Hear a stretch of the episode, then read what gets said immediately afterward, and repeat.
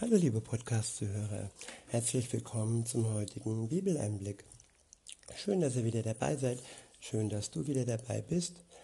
Heute habe ich ein Kapitel aus der Apostelgeschichte.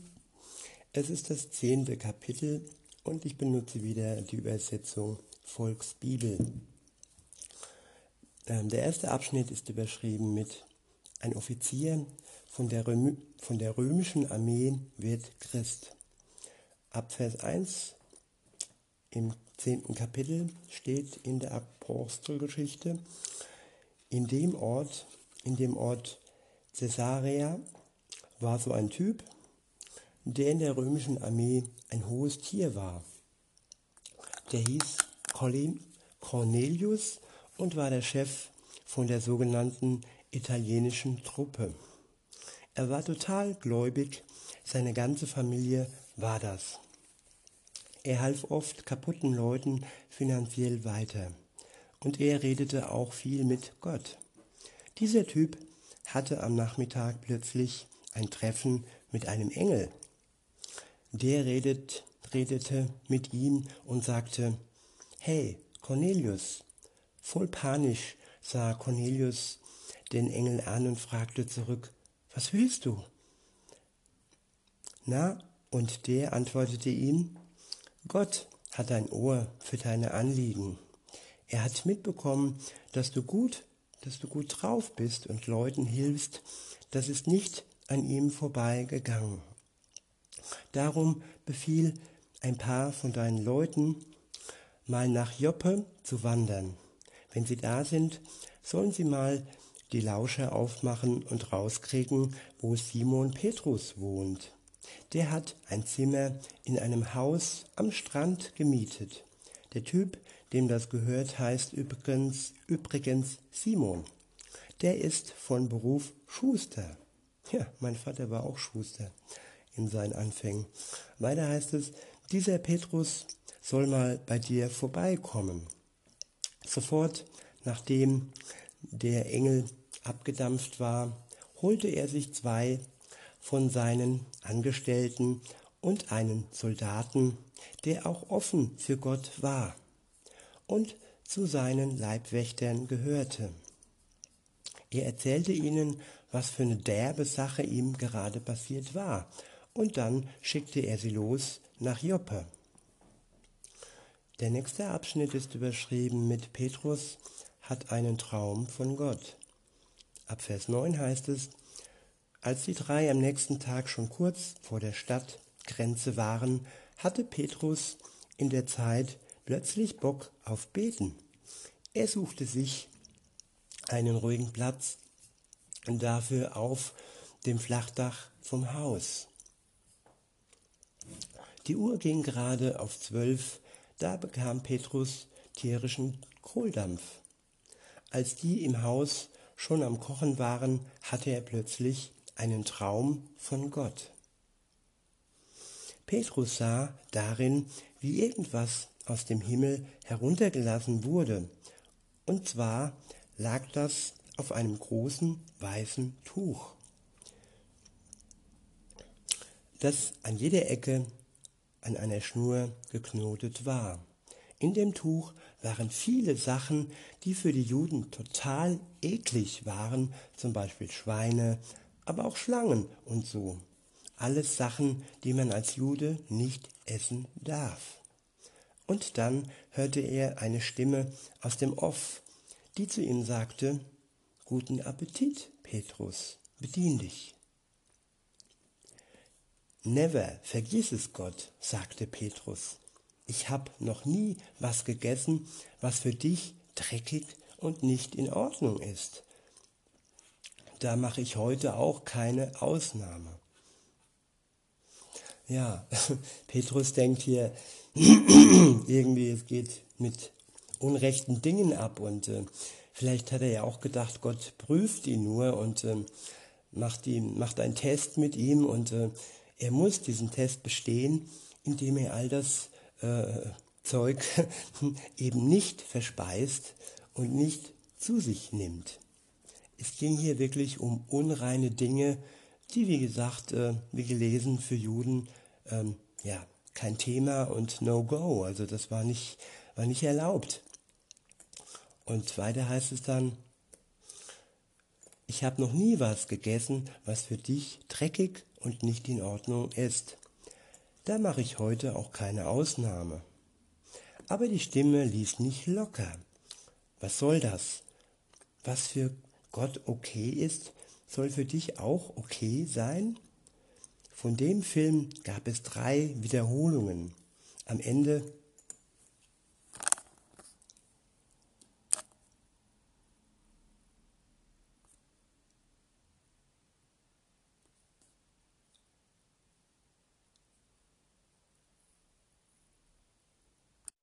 Sorry, ich hatte gerade was auf meinem Display, das war auch irgendwie, ja, jetzt ist es wieder weg.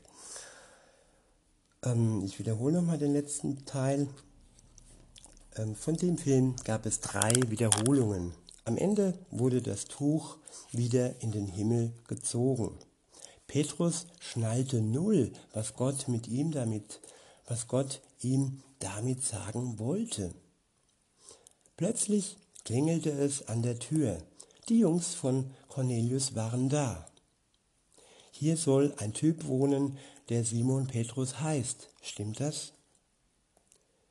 Petrus war immer noch am Grübeln darüber, was dieser seltsame Traum nun bedeuten sollte, als schließlich der Geist von Gott zu ihm redete. Er sagte, Hey Petrus, da stehen gerade drei Typen vor deiner Haustür.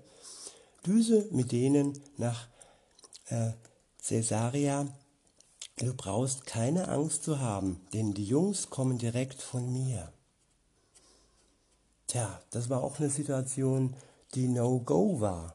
Juden blieben unter Juden, Juden, ja, haben sich um die Juden gekümmert. Und so war es auch bei der, bei der christlichen Mission. Und äh, diese, diese Leute da, diese, diese Römer, das waren keine Juden, das waren ja Leute, mit denen man eigentlich keinen Kontakt hatte. Und ab diesem Tag wurde da ziemlich viel durcheinander gewürfelt, angefangen im Kopf von Petrus, der diesen, diesen Film in seinem Kopf dreimal hatte und der sich wiederholte und ja, mit diesen unreinen Dingen. Das war zum, zum einen waren das unreine Speisen und jetzt stehen da vor der Tür noch irgendwelche unreine Typen rum. Und ähm, wenn dann der Geist Gottes nicht konkret zu ihm gesprochen hätte, dann hätte er sie wahrscheinlich wieder weggeschickt und gesagt, ja, falsch, falsch verbunden oder ihr seid hier falsch halt, ne? Und nun ja, aber alles passt zusammen, der Traum und auch das Ansprechen und das Anklopfen des Geistes, Gottes Geistes an, an Petrus Herz. Und ja, so konnte er gar nicht anders, als diesen Leuten zu folgen. Weiter heißt es dann, Petrus ging runter zur Tür und begrüßte sie. Ihr wollt zu mir? Was geht? Der Hauptmann Cornelius hat gesagt, wir sollen uns bei dir melden. Der Cornelius ist wirklich gut drauf. Er glaubt ganz fest an Gott. Das sagen sogar alle Juden, die da wohnen.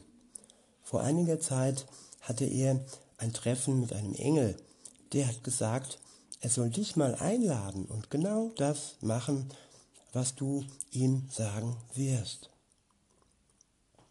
Petrus holte die Männer erstmal rein und gab ihnen ein Zimmer zum Wohnen. Ja, auch das ist total ungewöhnlich, dass man solche Gäste hat und ihnen gastfreundlich, ja, das Zimmer zur Verfügung stellt. Aber das war ein riesengroßer Umbruch zu diesem Augenblick. Da ist etwas ganz Neues entstanden. Angefangen in Simon Petrus Herzen. Weiter heißt es dann, ähm, am nächsten Morgen machte er sich aber sofort auf den Weg. Einige Christen aus Joppe kamen mit ihm. Cornelius hatte schon ein Meeting angesetzt. Seine Verwandten und Freunde waren alle da und warteten warteten gespannt. Das ganze Haus ist dabei und das ganze Haus heißt hier verwandte Freunde. Alle, die ihm lieb waren, alle, die um ihn, um ihn rum waren. Nee, nicht nur die Familie, sondern die Freunde waren sogar dabei. Er hatte, äh, so wie es aussieht, ein sehr großes Ansehen in dieser Community, in dieser römischen Community. Und weiter heißt es dann, bevor Petrus überhaupt zur Tür reinkam, hatte sich Cornelius bereits demütig auf die Knie begeben. Petrus hatte da nicht so Bock drauf. Stehen Sie auf, ich bin nicht besser als Sie, sagte er und streckte ihm die Hände hin. Schließlich gingen sie ins Haus rein. Da hingen sehr viele Leute rum, die auf ihn gewartet hatten. Also legte Petrus gleich los. Er sagte, ihr wisst hoffentlich, dass ich total Ärger kriegen würde, wenn das rauskommt, weil es für einen Juden streng verboten ist, sich mit Nichtjuden abzugeben, geschweige denn bei ihnen zu wohnen. Aber Gott hat mir klar gemacht, dass ich niemanden diskriminieren darf. Darum bin ich auch sofort losgezogen und zu euch gekommen. Als ihr die Anfrage gestartet hattet, aber was genau wollt ihr denn nun von mir? Cornelius erzählte dann erstmal seine Geschichte. Vor vier Tagen hatte ich ein, eine Gebetszeit in meiner Hütte. Ungefähr gegen drei, also genau wie heute um, die, um dieselbe Zeit. Dann stand plötzlich ein Typ in meinem Zimmer, der hatte Klamotten an, die leuchteten wie Phosphor.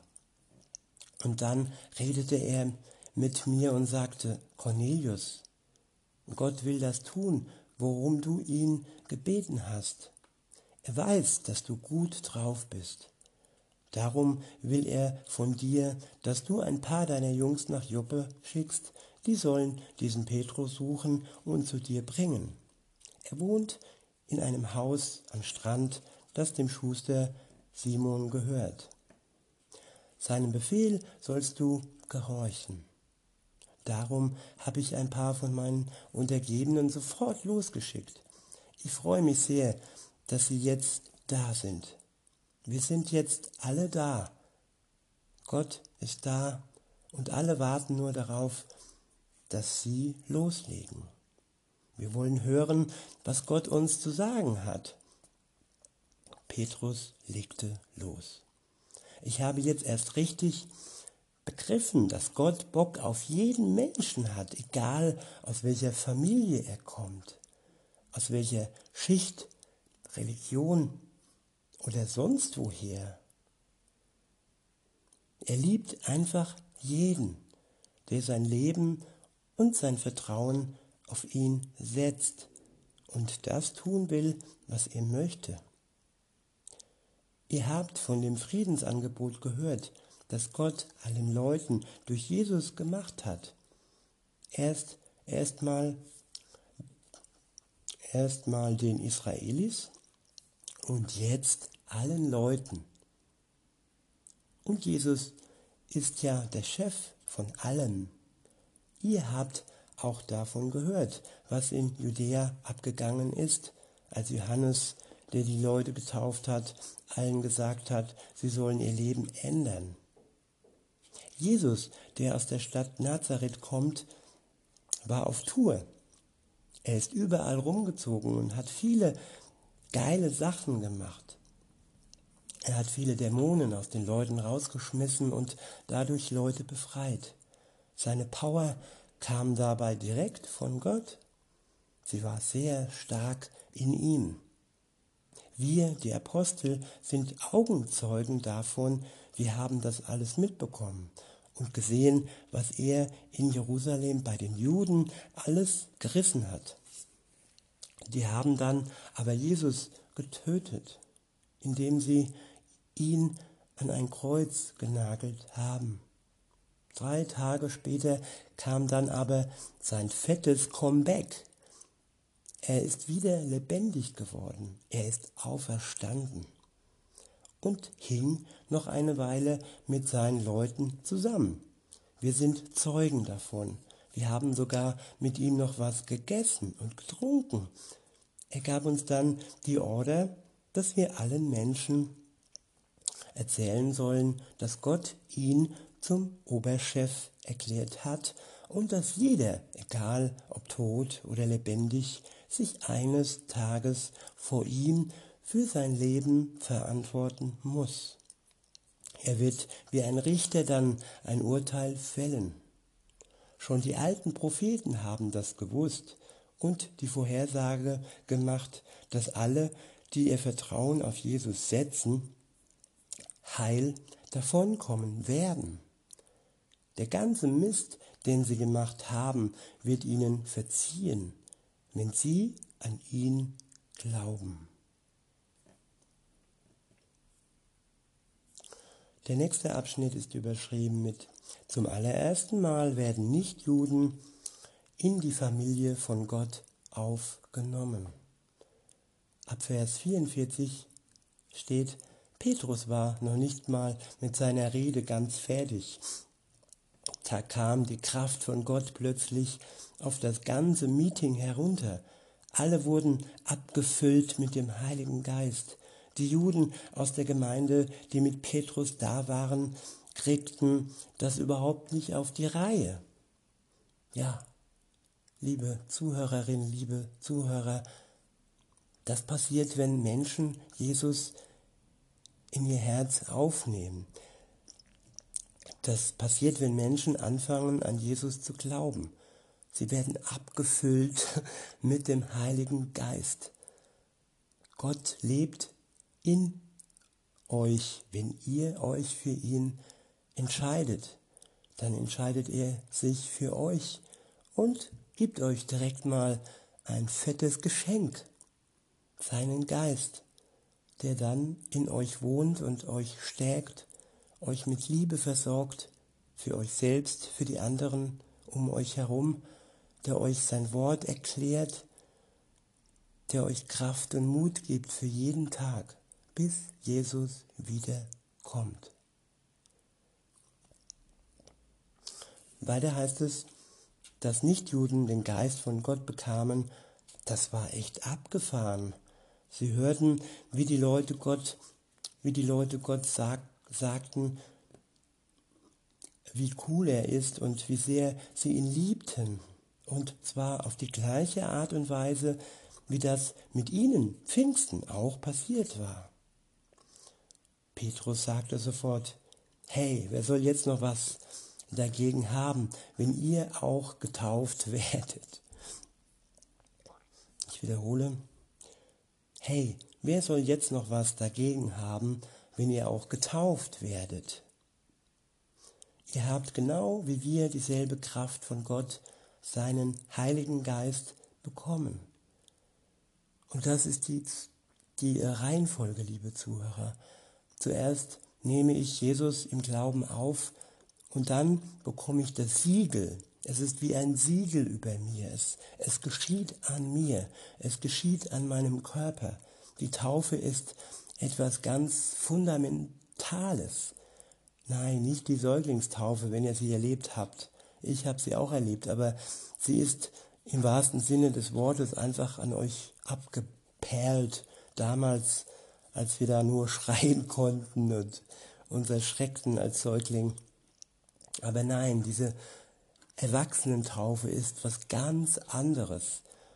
Es ist ein Siegel über jedem Glaubenden und ihr werdet es nie vergessen. Ich hatte zwar Anfechtungen am Anfang, ein paar Tage davor, aber damals sagte mir ein Pastor, ja, es ist ganz normal. Der Teufel will dich davon abbringen, dass du dich taufen lässt, weil es so was Besonderes ist, weil es so was Kostbares ist. Diese Taufe ist phänomenal. Und ähm, ja, ich kann es jedem Christen, der sich für Jesus entschieden hat, wirklich nur ans Herz legen. aber wirklich erst dann, nicht vorher und nicht, dass ihr denkt, dass die Taufe euch ähm, hilft, gläubig zu werden. Nein, der Glaube ähm, entsteht vor der Taufe. Die Taufe ist Schritt zwei oder drei, je nachdem. Weiter heißt es, ihr habt genau wie wir dieselbe Kraft von Gott, seinen Heiligen Geist bekommen. Und sofort organisierte er eine riesen Taufsession. Alle, die sich dort in dem Haus von Cornelius getroffen hatten, wurden auf den Namen von Jesus Christus getauft. Auf den Namen des Vaters, des Sohnes und des Heiligen Geistes. Weiter heißt es, anschließend fragten sie Petrus, ob er noch ein paar Tage bei ihnen bleiben könnte. Ja, dieses geschichtliche Mega-Ereignis sollte für heute uns als täglichen Bibeleinblick noch etwas nachschallen.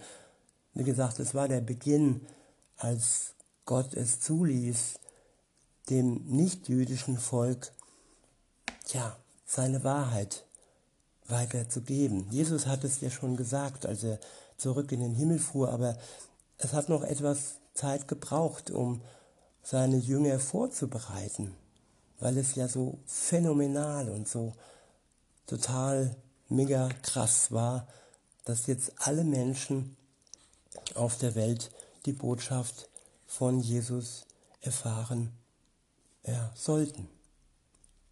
In diesem Sinne wünsche ich euch noch einen schönen Tag und sage bis denne.